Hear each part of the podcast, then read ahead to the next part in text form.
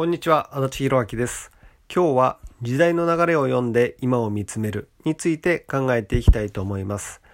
昨日ですね、起業家仲間とランチをしたんですけども、その中で予防医学をテーマにビジネス展開をしている経営者に話を聞かせてもらっていました。その方は人の体温を上げていくことで新陳代謝を促して免疫力を高めていくようなリバウンドしない健康ダイエットプログラムを提供されているんですけれども過去に海外でも予防医学事業に携わった経験もあってですね最先端の医療健康業界の情報を把握されていますその中でこんな面白い話がありました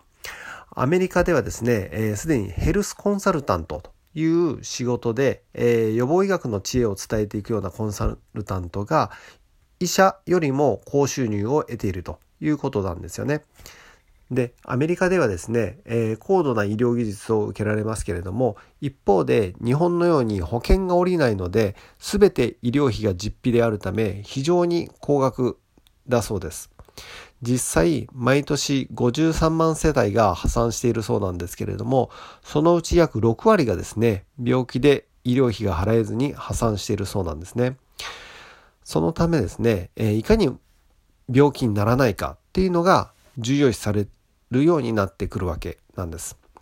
日本では医療費は保険が適用され3割負担ですけれども、アメリカのこういった流れはですね、数年遅れて日本にも来るようになってくるでしょう。今まで以上に予防医学というジャンルの市場が大きくなってくるかと思います。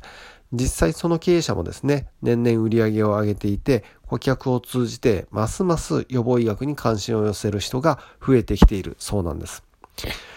翻ってあなたの業界ではどんな時代の流れがやってきているでしょうか